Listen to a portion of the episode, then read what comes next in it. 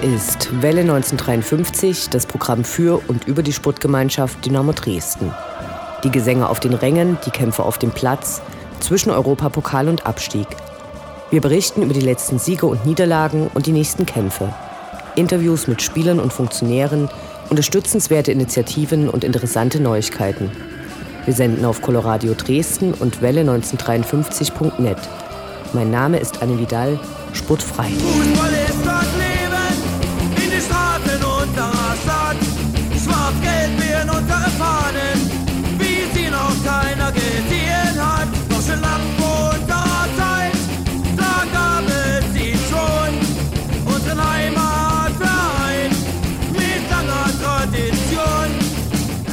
Neues Jahr, neues Glück. Dynamo Dresden überwindet auf Platz 4. Die Tabelle ist noch immer dicht und nach oben und unten also alles offen. Der direkte Wiederaufstieg ist zwar noch immer nicht das offiziell ausgegebene Motto, wird nun aber auch nicht mehr ausgeschlossen. Die Mannschaft befindet sich zurzeit im Trainingslager in San Pedro del Pinatar, bevor es am übernächsten Wochenende ein Testspiel in den heimischen Gefilden geben wird und die dritte Liga für Dynamo am 1. Februar in Münster wieder startet. Wir schauen auf das Spiel gegen Osnabrück zurück auf noch länger vergangene Zeiten im Gespräch mit Thomas Neubert, aka Neubi, sprechen kurz über die kommenden Spiele und die neue Fancharta und lassen die schwarz-gelbe Hilfe zu Wort kommen. All dies jetzt in der zwölften Ausgabe von Welle 1953.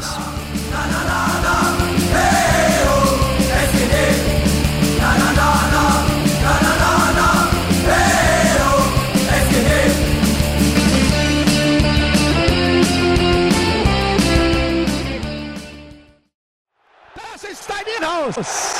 Kontermöglichkeit. Schnetzler. Schnetzler alleine. Schnetzler muss das Tor machen. Schnetzler. Tor. Tor. Tor. Tor.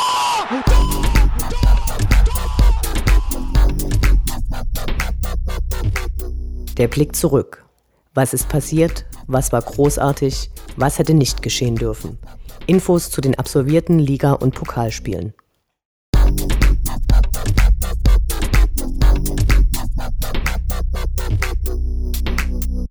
22. Spieltag, 20. Dezember, Samstag 14 Uhr, die SGD gegen VfL Osnabrück. Dreckig. Bei diesem Spiel war eigentlich fast alles dabei, was man so erleben kann. Okay, ein Platzsturm gab's nicht, okay, und einen Elfmeter auch nicht. Aber jede Menge Aufregung auf und um den Rasen herum und nach dem Spiel das seltene Erlebnis, dass sich der Osnabrücker Trainer Mike Walpurgis über Schiedsrichterentscheidungen beschwerte und für Dynamo gleich vier rote Karten sah, die der Schiedsrichter nicht gegeben hatte und damit Dynamo den Sieg geschenkt hätte. Aber irgendwann mussten ja die vielen Fehlentscheidungen gegen Dynamo auf dem Karma-Konto ausgeglichen werden. Und so gab es eben vor der Winterpause mit einem 2 zu 1 drei Punkte und den vierten Tabellenplatz mit einem knappen Abstand von einem Punkt zum Relegationsplatz. Schon vor dem Spiel gab es im Gästeblock Pyro. Die Uttner reagierten mit dem Einsatz von Feuerlöschern. Sinnlos, denn löschen kann man damit gar nichts. Der K-Block zeigte ein großes Banner mit der Aufschrift Ralf Minge, einer von uns. Von Anfang an gab es dann eine hart umkämpfte Partie. Zunächst konnte David Fritzogic nur knapp auf der Linie retten, angeblich mit der Hand. Kurz darauf faulte Hefele ziemlich heftig und sah zum Glück nur gelb. Der von ihm gefaulte Iljatschenko schoss dann das erste Tor. Nicht viel später waren nur noch zehn Osnabrücker auf dem Feld. Tobias Willers trat im Strafraum Dennis Erdmann und musste vom Platz. Nachträglich wurde er für vier Spiele vom DFB gesperrt. Die Halbzeitpause sah Dynamo im Rückstand und ein ziemlich bedientes Publikum. In der zweiten Halbzeit lief's besser, die Mannschaft wurde breiter aufgestellt und Marco Hartmann schoss ein Traumtor. An die Unterkante, dann rein, Ausgleich. Comvalius machte endlich mal wieder ein gutes Spiel, auch wenn, na klar, Justin Eiles zum 2 zu 1 traf. Den Rest des Spiels waren eigentlich alle unentwegt am Durchdrehen. Auch über Sachen wie eine Auszeit, die der Trainer der Osnasen einfach nahm. Sowas hatte es ja bei heftig hohen Temperaturen im Sommer öfter mal gegeben, aber noch nicht im Winter. Aber die Führung gegen starke Osnabrücker in Unterzahl hielt. Kurz vor Ende dann noch ein heftiges Foul an Zogic, der einen Schlag gegen den Kehlkopf erhielt und erstmal liegen blieb. Und ganz am Ende der Nachspielzeit verletzte sich Matthias Fetsch schwer am Knie. Für ihn ist die Saison damit beendet. Für Osnabrück ist Dresden einfach kein gutes Pflaster. Also, ein heftiges Spiel, Heimsieg, fröhliche Weihnachten.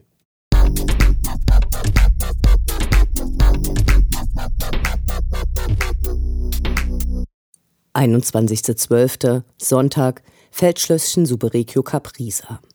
Dresden hat die offizielle Hallenmeisterschaft des Nordostdeutschen Fußballverbandes nicht gewonnen. Ansonsten, wer nach dem Sieg gegen Osnabrück die Mannschaft nochmal sehen wollte, bekam diese, zumindest am Anfang, vollständig im Publikum zu sehen. Die Halle war voll, die Atmosphäre, nun ja. Budenzauber trifft's ganz gut.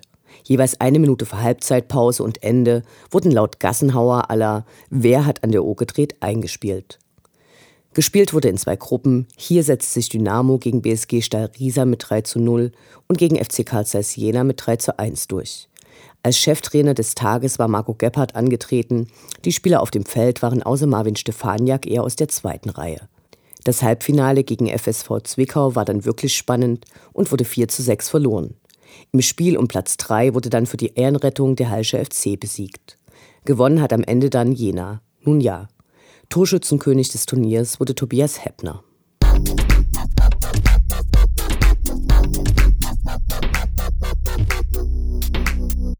Neunter Januar, Freitag, Testspiel BSG Stallrieser gegen die SGD. Unbeleuchtete schlammige Wege, permanenter Regen, ein hinter Gittern eingesperrter Gästeblock. Die Nudelarena kann definitiv nicht als Ausflugsziel empfohlen werden. Die Bratwurst riss es nicht wieder raus. Immerhin. Durch den doch recht heftigen Wind gab es einige überraschende Ballbewegungen. Auf dem Rasen und der Wechselbank ging es munter zur Sache. Alle 21 mitgefahrenen Dynamo-Spieler durften ran, nur Paul Milde blieb 90 Minuten im Spiel. Dominik Baumann schoss zwei Tore, Niklas Kreuzer und Justin Eilers trafen je einmal. Den Ehrentreffer erzielte Rieser per Elfmeter. Am Ende dürfte jeder froh gewesen sein, wieder zu Hause einzutreffen.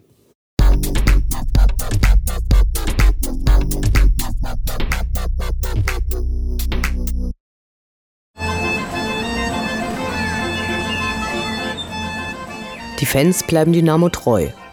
Doch die im Trikot kommen und gehen und die in den Anzügen sowieso. Wir schauen zu, wie sich das Personalkarussell bei der SGD munter dreht.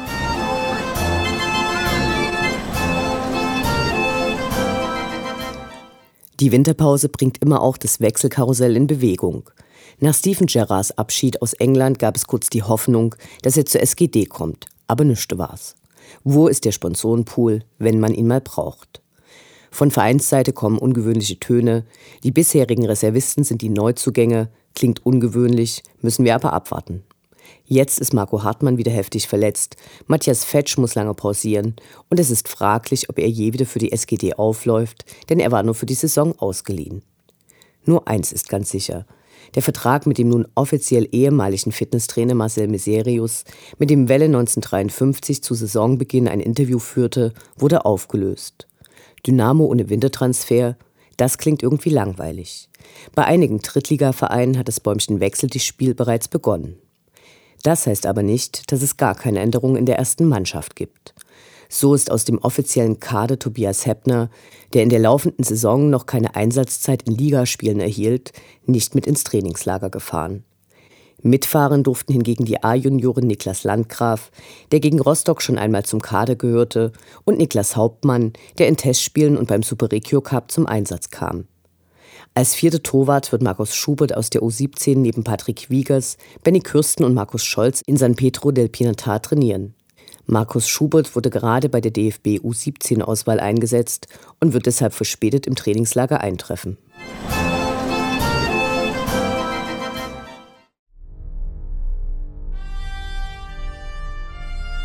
Unendlich sind die Weiten des Universums der Sputtgemeinschaft Dynamo Dresden. Alles rund um die SGD.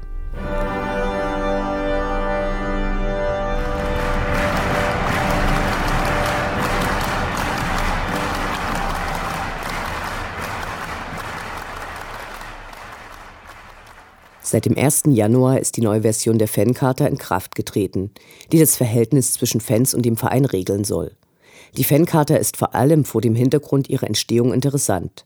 Die erste wurde 2008 verabschiedet, nachdem das Verhältnis zwischen Verein und Fans bestenfalls als zerrüttet beschrieben werden konnte. Damals war Dynamo fast nur noch negativ in den Schlagzeilen und die Geschäftsführung unter Bernd Maas wollte radikal aufräumen. So wurde eine neue Stadionordnung verabschiedet, deren Umsetzung im November 2007 darin gipfelte, dass Ordner beim Spiel gegen Wuppertal die Zaunpfanne der Ultras zerrissen. Ein absoluter Tiefpunkt, der heute so nicht mehr vorstellbar scheint.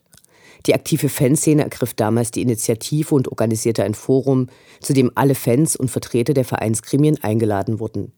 Die Geschäftsführung sagte kurzfristig ab und veröffentlichte ihrerseits Regeln. Um Gespräche in Gang zu bringen, beauftragte das Forum die Fangemeinschaft mit der Ausarbeitung der Charta, die dann mit der Geschäftsführung verhandelt wurde. Die Charta sollte als Grundsatz zur Zusammenarbeit der Gremien mit den Fans und als Richtlinie zum gegenseitigen Respektieren der Wünsche und Vorstellungen festgeschrieben werden. Die nachfolgenden Gespräche und Diskussionen verliefen zäh, die Geschäftsführung war kaum zu Zugeständnissen bereit. Besonders die Vorstellungen zum Thema Fankultur gingen anfänglich sehr weit auseinander. So gab es seitens des Vereins ein großes Augenmerk auf den finanziellen Möglichkeiten, die die Vermarktung von Fußballspielen bietet. Die Fans wollten eher das Ursprüngliche eines Fußballspiels gewahrt haben. Stichwort Maskottchen und Cheerleader. Unter Vermittlung des Fanprojektes wurden die Gespräche dann aber erfolgreich geführt. Die Fancharta war damals eine der ersten schriftlichen Vereinbarungen zwischen Fans und Vereinen im deutschen Fußball und extrem wichtig für die Verbesserung des Verhältnisses zwischen Fans, Verein und Sicherheitsdienst. Was ist also neu in der Fancharta 2015, deren Gespräche über die Änderungen sich über ein Jahr hinzogen? Eigentlich gibt es kaum Änderungen. Die größte Neuerung ist, dass es keine Unterscheidung zwischen offiziellen und inoffiziellen Fanclubs mehr geben wird. Im Unterschied zur allerersten Fassung ist in der Charta festgelegt, dass keine Ganzkörper- bzw. Nacktkontrollen durchgeführt werden und die Personalisierung von Tageskarten abgelehnt wird.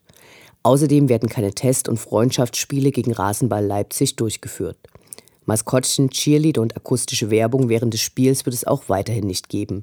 Wir sagen gut so. Bei Auswärtsspielen kann ja besichtigt werden, wie blöde und lächerlich das ist. Aber gut, ich meine, alles, was ich jetzt rede, ist alles Schall und Rauch. Das Interview.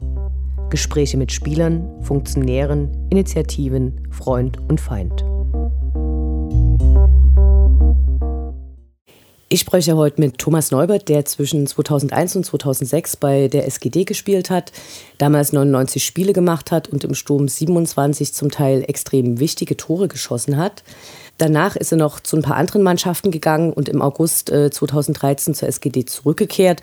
War dann für ein Jahr Fanbetreuer und musste leider nach dem Abstieg in die dritte Liga, als mehr als ein Drittel Personal eingespart werden musste, Dynamo verlassen. Hallo. Hallihallo. Du bist 2001 äh, nach Dresden gekommen. Damals ähm, war die Situation sehr schlecht. Der Verein war fast insolvent. Fast niemand hat sich mehr für Dynamo interessiert. Christoph Franke ist gerade Trainer geworden.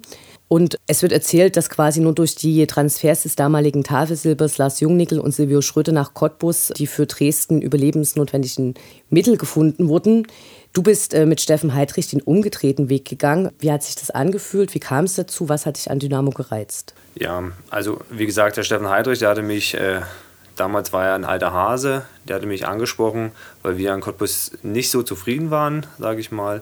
Und er hat gesagt, mit Christoph Franke, kommt ein neuer Trainer nach Dresden, die wollen dann einen Umbruch machen und äh, es wäre für mich einfach eine unglaublich gute Situation, mich weiterzuentwickeln unter diesem Trainer. Es war schon sein Jugendtrainer und äh, im Endeffekt habe ich dem alten Hasen Stefan Heidrich damals dann einfach vertraut und bin mitgegangen, weil halt ich äh, wirklich sehr unzufrieden in Cottbus war in der letzten Saison und da war ein Neuanfang und im Endeffekt habe ich das auch natürlich mitbekommen, dass Dynamo Dresden am Boden war, aber ich habe dann einfach mal zwei, drei Menschen vertraut und bin den Schritt gegangen und wie man dann, sage ich mal, in meinem Lebenslauf sehen kann, war das dann doch die richtige Entscheidung gewesen. Äh, die Saison ist damals mit einem Auswärtssieg gestartet und äh, Dynamo hat auch in allen anderen Auswärtsspielen gesiegt, außer in dem gegen Riesa. Und äh, das war dann die Grundlage für den Staffelsieg und den Aufstieg zum Ende der Saison. Was waren für dich die herausragenden Erlebnisse in der Saison? Ja, also da gab es natürlich dann sehr, sehr viele, weil äh, im Endeffekt, wenn man als junger Spieler die Stadt wechselt und, und den Verein wechselt und es war ja dann trotzdem in Anführungsstrichen nur Oberliga, also das war noch nicht so der professionelle Fußball. Wir hatten zwar Bedingungen, dass wir immer alle trainieren konnten, aber dann waren natürlich diese ganzen Auswärtssiege. Wir sind immer wieder gefahren und äh, haben gewonnen und gewonnen und gewonnen. Und äh, gerade Auswärtsfahrten haben ja auch viele Fans uns begleitet, was für mich ja auch äh, im Endeffekt ganz neu war. Zu Hause hat man wirklich vor 50 Zuschauern, zum Teil Eltern gespielt und dann gerade auch zu den Auswärtsspielen kamen äh, ein paar hundert mit, dann auch mal schon tausend, da die Euphorie da war, sind dann es immer mehr geworden. Ja, da dachtest du schon, du, äh, äh, was ist hier los? Und im Endeffekt, wir sind doch nur Oberliga, habe ich immer gedacht, und trotzdem war so ein großer Hype um uns, um uns junge Spieler.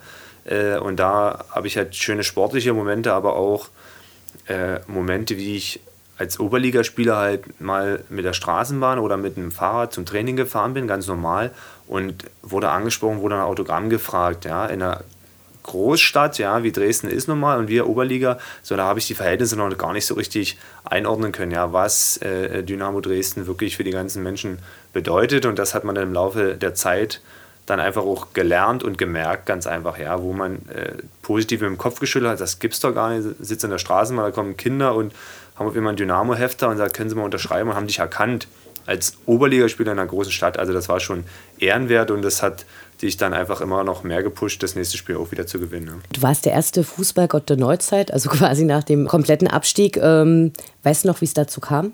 Ja, das hat sich im Laufe der Zeit, sage ich mal, entwickelt. Ja, ich muss auch ganz klar sagen, ich hatte Startschwierigkeiten. In der, in der Hinrunde war ich nicht unbedingt Stammspieler und äh, da gab es halt ein paar Positionsprobleme auch, sage ich mal, bei mir oder Philosophie und das hatte man in der Rückrunde dann halt geändert, dass ich als Mittelstürmer agieren durfte und damals Dennis Kostloff, der viele, viele Tore geschossen hat, äh, den Platz sozusagen freimachen musste und hinter die Spitze gerückt ist, weil ich einfach vorne am besten klargekommen bin. Und diese Rückrunde, sage ich mal, wo ich dann fast in jedem Spiel getroffen habe, wo ich selber nicht ganz genau wusste, äh, was ist denn hier los, ja. Im Endeffekt gute Mannschaft gehabt, gut getätigt und dann hat sich das dann mit der Zeit immer entwickelt, ja. Einfach dieser Name Fußballgott, ja, den habe ich mir nicht selber gegeben, sondern äh, das haben halt die Fans irgendwie gemocht, ja. Äh, meine Art und Weise einfach, wie ich immer sage, dieser Bauarbeiter auf dem Platz einfach immer immer arbeiten, arbeiten, arbeiten und immer gewinnen wollen, ja, und das äh, muss wahrscheinlich gut angekommen sein, weil ich ja auch nie der große Brasilianer war. Ich glaube, das wissen auch alle. Und äh, deshalb wurde ich dann wahrscheinlich so getitelt, weil ich mich einfach immer zerfetzt habe für damals ihren Verein, was ja dann auch mit der Zeit mein Verein in allen Belangen wurde. Und willst du vielleicht nochmal zum Maulwurfstor sprechen? das äh, jetzt in meinem Jahr als Fanbeauftragter, ja, war das wirklich das äh, äh, schillerndste Ereignis, was alle mit mir verbinden wahrscheinlich.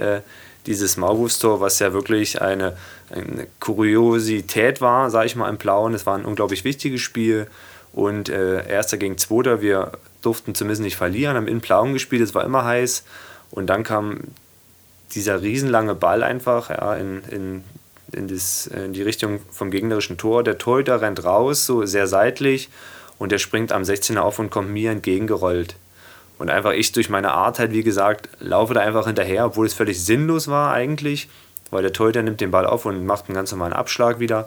Und da aber durch die schlechten Platzbedingungen äh, springt er halt gegen irgendeinen Huckel, der vorher entstanden ist, weil da irgendein Zweikampf war oder wie auch immer, rollt mir entgegen und ich entschieße ins leere Tor, wo natürlich eine Riesenfreude war. Äh, es natürlich kurios war, äh, muss ich sagen, weil äh, das man wahrscheinlich nur noch einmal erlebt. Und daraus hat dann natürlich die Presse den Maulwurfshügel äh, interpretiert, sage ich mal, und so ist die Geschichte entstanden und äh, die habe ich, glaube ich, in dem Jahr als Fanbeauftragter am häufigsten erzählt und die ist ja auch äh, wirklich sportlich total wichtig gewesen und kurios und da haben wir, glaube ich, dann im Nachhinein auch viel drüber gelacht einfach. Ja. Für viele Fans ist der damalige Aufschwung Dynamos maßgeblich an dir festgemacht.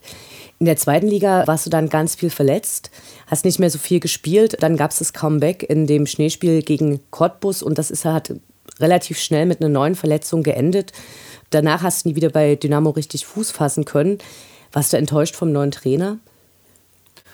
Ja, äh, man muss das auch die, sich selber einschätzen können, sage ich mal, einfach mit zwei Jahre mit diesen zwei Kreuzbandrissen, wo ich lange raus war, das äh, äh, sage ich auch mal, es gibt härtere Schicksale auf der gesamten Welt, aber für mich einfach sportlich gesehen als junger Bursche, der wirklich viel investiert hat, äh, um da hinzukommen, also mir wurde wenig geschenkt, äh, war es dann schon sehr bitter. Der Sport hat natürlich auch mit, mit Trainerwechsel und Spielerwechsel zu tun. Äh, ich hatte damals in Christoph Franke immer ein super Verhältnis, es war ein super Trainer, der hat uns viel gebracht, auch menschlich war er, das, äh, ich denke, das können fast 100% beschädigen damals zu dieser Zeit. Deshalb ist das alles so gelaufen, wie es gelaufen ist. Und dann mit dem neuen Trainer muss man sich auch arrangieren, aber äh, im Endeffekt auch dort ist für die Außendarstellung ja vieles äh, bekannt geworden, sage ich mal. Und äh, es war schon eine Enttäuschung, einfach sportlich, aber genauso auch äh, menschlich, einfach wenn ein Trainer einfach die Kabine betritt und nicht seine Mannschaft grüßt, als, als bildliches Beispiel gesprochen, ja, dann ist da, dann ist schon irgendwas nicht in Ordnung, sage ich mal. Und so kam er in, in vielen Belangen rüber, einfach wenn man nur dieses kleine Beispiel sagt. Und äh, dann hat das nicht mehr gepasst und ich wollte immer sportlich die Herausforderung suchen. Und wenn ein Trainer sagt, nachdem ich so lange da war und auch schon eine kleine Vorgeschichte hatte, äh, viel erlebt hatte, viel positive Erlebnisse und er sagt dann, äh, er hätte nichts dagegen, wenn ich jetzt bleibe beim Abstieg und ich hatte mich ganz klar für Dynamo eigentlich geäußert und äh, er aber Trainer geblieben ist, wollte ich halt einfach eine andere Herausforderung suchen und die habe ich dann halt in Kiel gesucht. Ja, obwohl ich nie weg wollte, aber unter den Bedingungen, wenn jemand auf Arbeit mit seinem Chef nicht klarkommt, dann wird es auch schwierig, da eine harmonische, ein harmonisches Verhältnis aufzubauen. Ne? Also du wärst eigentlich gern geblieben, bist dann aber eben wegen Packult tatsächlich Richtig, nach Kiel ja. gegangen. Das ist ganz klar so, dass, äh, äh und da gibt es auch keine andere äh, Ausrede, sondern äh, wegen ihm bin ich einfach gegangen, weil er keine klaren sportlichen Zukunft mir geben konnte und ich war immer ein Sportler und, äh, und das hatte mich dann nicht mehr gereizt und da musste ich diesen Schritt gehen. Okay, Stichwort Kaffee Blumenau, da waren damals häufig Teile der Mannschaft anzutreffen. Hat das zu dem berühmten Zusammenhalt beigetragen? Das, das kann man sagen. Also der Zusammenhalt war wirklich äh, der Wahnsinn, wenn man die Mannschaft sieht. Im Endeffekt, wir waren ja Oberliga, wir konnten trotzdem alle nur trainieren. Niemand hat Millionen verdient. Ja, äh, äh, nicht mehr ansatzweise. äh, und daher ist, war das einfach eine gute Mischung ja, zwischen äh, jungen Spielern, die sie einfach verstanden hat, und Kaffee Blumenau, ja, äh, ist ja halt nach dem Training dann dorthin gehen, sage ich mal, ein Kaffee trinken, gesellig, weil wir waren junge Burschen, wir hatten keine anderen Verpflichtungen, außer zu trainieren. Und dort hat uns das immer gut gefallen, die Neustadt, junge Leute, alles, wir waren ja auch noch jung.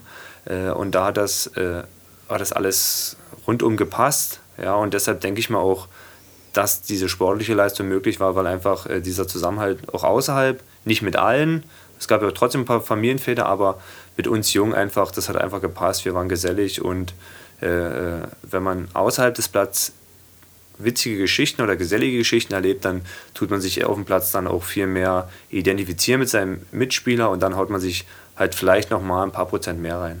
In der Dresdner Fanszene gibt es ein Lied, was die Zeiten der Oberliga hochleben lässt und was sicher auch äh, die Regionalliga-Zeit mit einbezieht. In dem Lied ist von Randalen und Tumulten die Rede. Wie hast du das damals als Spieler mitbekommen?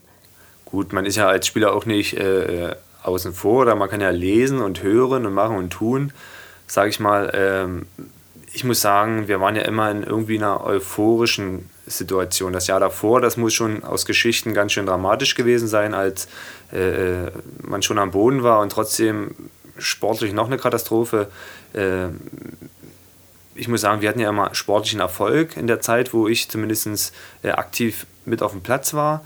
Und da hat sich das ja alles so relativiert. Bei den Derbys natürlich mit diesen Randalen äh, haben wir ja natürlich auch dann Bilder gesehen, ganz klar. Wenn, äh, an Chemnitz kann ich mich noch erinnern, wo es da vor unseren Augen da diese Schlacht gab. Oder ähm, ich muss auch selber sagen, ich war, glaube ich, mit 16, weil ich aus Cottbus komme, mit Energie Cottbus als Fan in Dresden. Und da war noch dieser Vorplatz dort beim, also bei dem alten Rudolf-Habich-Stadion und da standen wir auch. Und dann kamen eine, ganz, ganz viele Dresdner, also noch Steine geflogen. Und ich war halt auf der anderen Seite noch, ja, also es war äh, damals schon unwohl, als uns dann auch die Scheiben zerschossen wurden, äh, sage ich mal. Also du hast es mitbekommen, du kannst es natürlich nie für gut halten.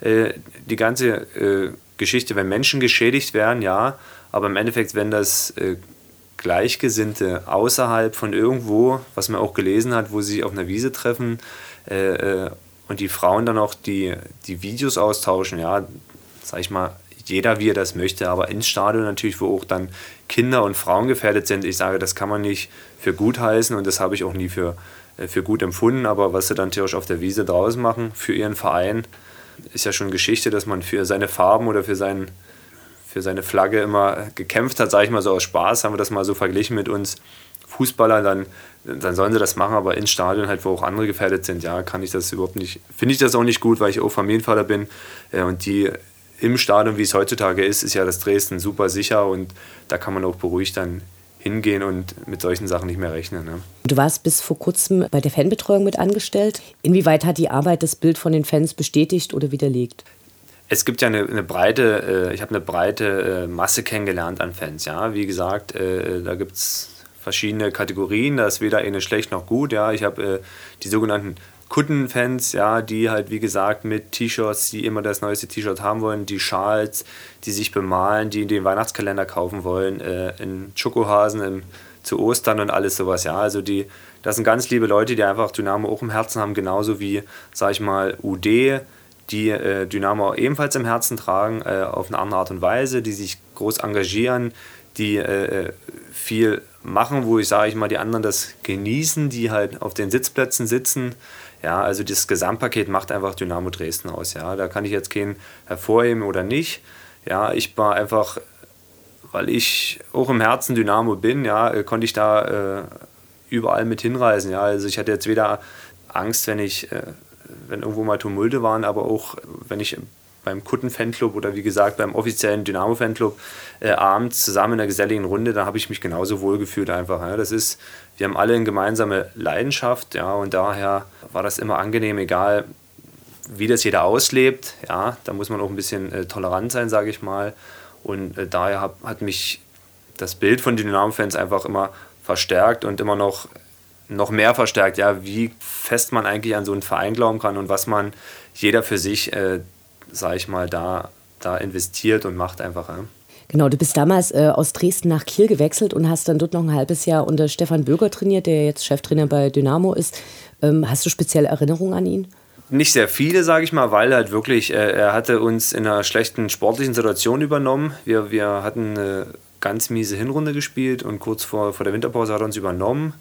Und im Endeffekt sind wir dann auch schlecht aus der Winterpause gestartet und da war die Vereinsführung schon so nervös, dass es schon wieder, dass er dann schon wieder gehen musste. Also die Zeit war einfach sehr kurz, aber äh, ich hatte nur, wenn dann positive Erinnerungen, einfach weil er einfach auch ein, ein, guter Trainer war, einfach ein sympathischer Mensch einfach. Mit ihm konnte man auch reden ganz normal oder hat auch mal ein Späßchen gemacht. Also da äh, braucht man nicht verkrampft in der Ecke sitzen wie äh, sage ich mal, manchmal bei anderen Trainern. Also das hat alles äh, gut gepasst, sage ich mal, nur halt unsere sportliche Leistung nicht und somit hatten wir halt leider nur sehr kurz das Vergnügen.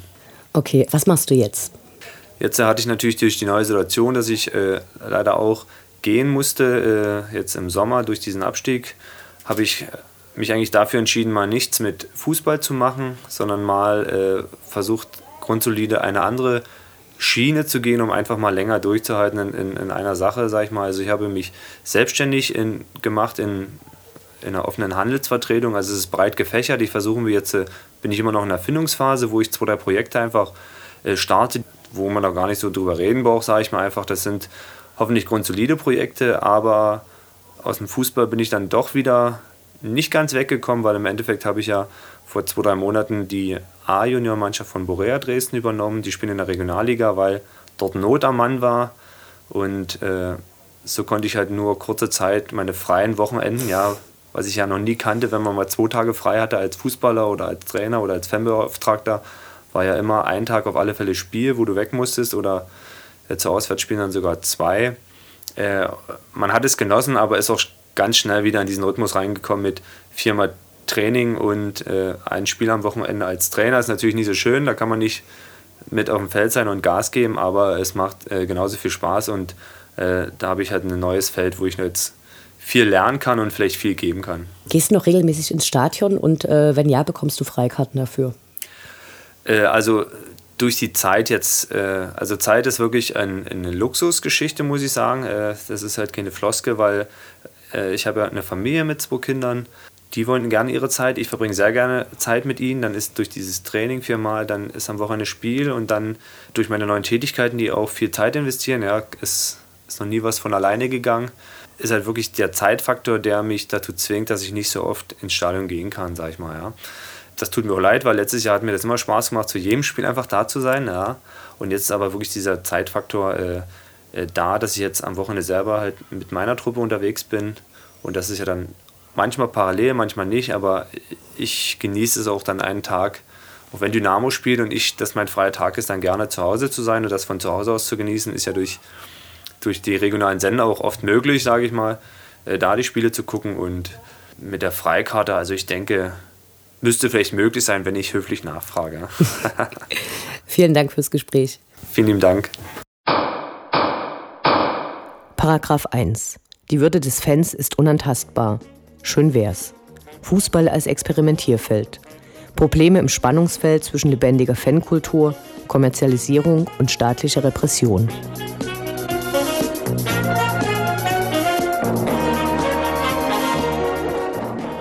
Wir sprechen heute mit der schwarz-gelben Hilfe zu den rechtlichen Konsequenzen aus dem Bielefeld-Spiel im Dezember 2013. Damals hatte es eine für die SGD verheerende Berichterstattung über die angeblich in der ganzen Stadt marodierenden Dynamo-Hurden gegeben. Erst Tage und Wochen später gab es revidierende Berichte, die natürlich nicht die gleiche Aufmerksamkeit erreichten wie die ersten Schlagzeilen. Im August hatte Arminia Bielefeld dann gegen 14 der SGD zugerechnete Fans ein bundesweites Stadionverbot ausgesprochen, die in Bielefeld randaliert haben sollen. Es gab damals Ermittlungen wegen gefährlicher Körperverletzung, Landfriedensbruch und Beleidigung. Die Berichterstattung zu den Vorkommnissen in Bielefeld war extrem widersprüchlich.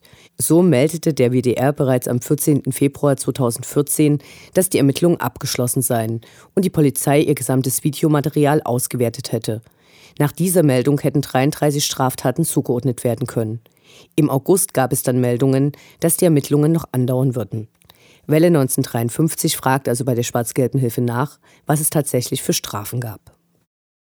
Bielefeld hat ja, war auch für uns äh, ganz schöne Herausforderung so im Nachgang. Jetzt ist mittlerweile, wie du es schon richtig gesagt hast, die meisten Sachen davon abgeschlossen. Man muss ja vor Augen halten, dass dort eine eigenständige Ermittlungsgruppe gegründet wurde, ich glaube von zwölf Beamten, die sich nur ausschließlich mit den Verfahren beschäftigt hat. Wir haben natürlich nur einen Bruchteil der Verfahren hm, selber da irgendwie mit zu tun gehabt, weil wir natürlich auch nur einen Bruchteil der Leute überhaupt kennen oder die uns angesprochen haben, die dort Strafen bekommen haben. Wir hatten eine ziemliche Bandbreite von Delikten. Das reichte von einfachen Beleidigungen bis hin zu versuchter schwere Körperverletzung. Wir konnten da äh, einige unserer Mitglieder recht gut vertreten und sind mittlerweile auch komplett durch mit äh, den Verfahren, bis auf zwei, die laufen noch. Da stehen noch die Verhandlungen aus. Ähm, was aus unserer Sicht sehr auffällig war, dass äh, bei einigen Geschichten sehr mit Kanonen auf Spatzen geschossen wurde, speziell bei den Beleidigungsdelikten. Es gab ja auch Öffentlichkeitsverhandlungen, also das sehr massiv sogar. Und äh, wir hatten mehrere Fälle, wo der einzige Vorwurf eine simple Beleidigung darstellte. Also das Beste, was wir hatten, war eine Person, der vorgeworfen wurde, einen Stinkefinger in die Kamera gehalten zu haben.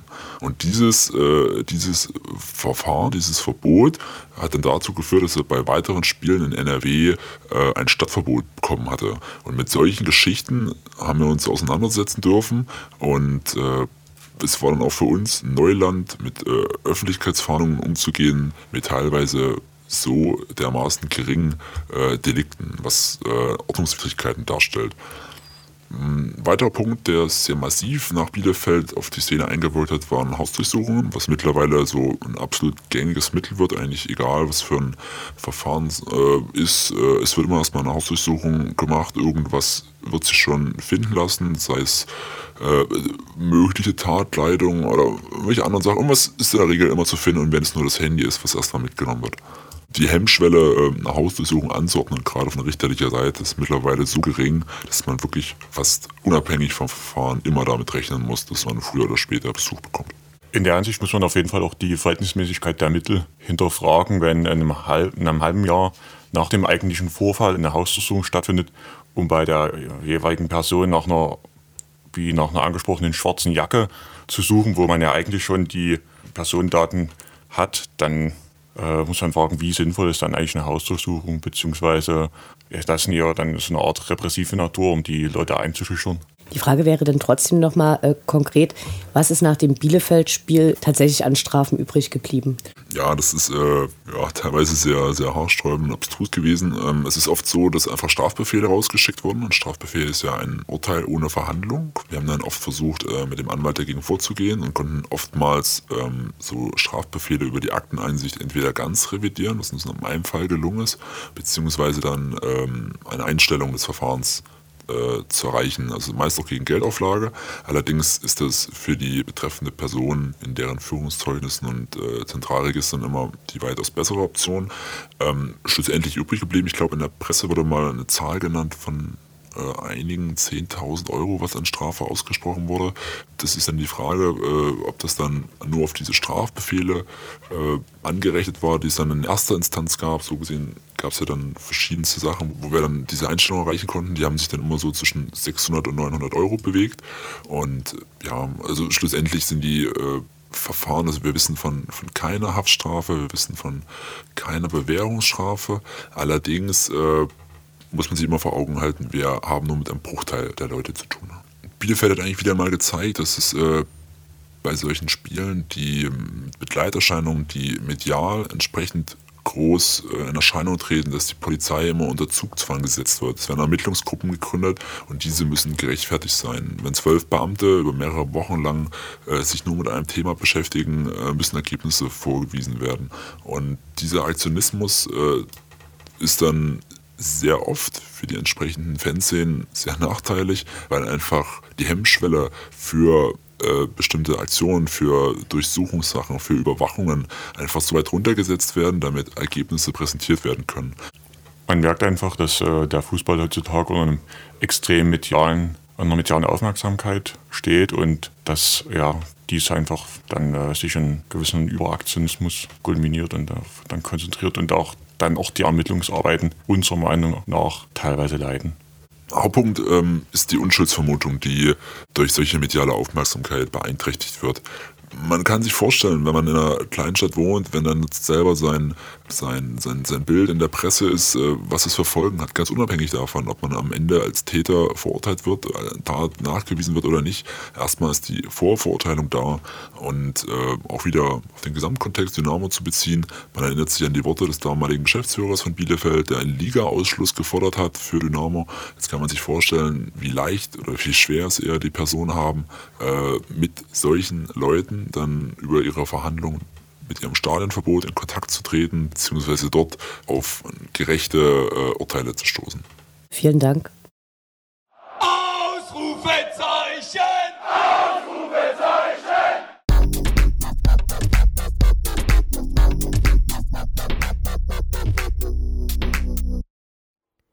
Der Blick nach vorn.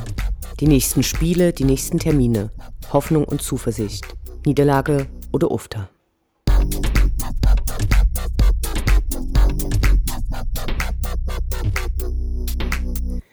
Zurzeit befindet sich die Mannschaft im Trainingslager und bestreitet dort einige Testspiele, über die über die üblichen Kanäle auch in bewegten Bildern informiert wird.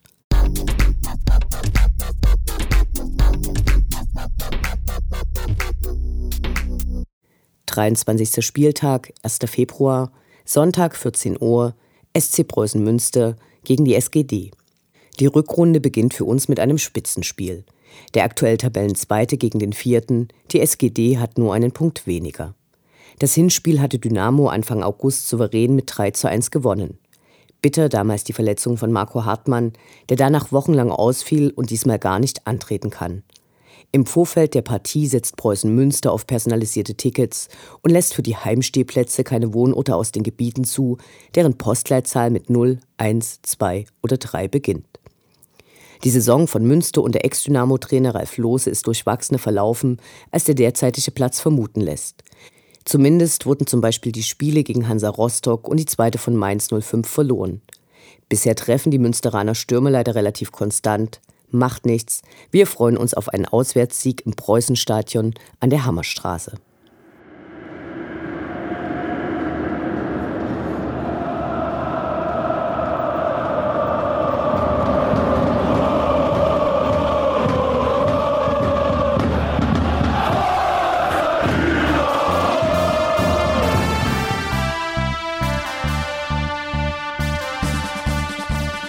Das war Welle 1953, das Programm für und über die Sputtgemeinschaft Dynamo Dresden.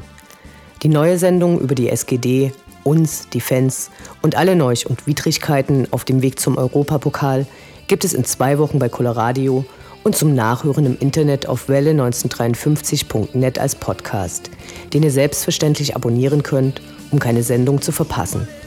Mein Name ist Anne Vidal. Auf Wiederhören. Bis zum nächsten Mal.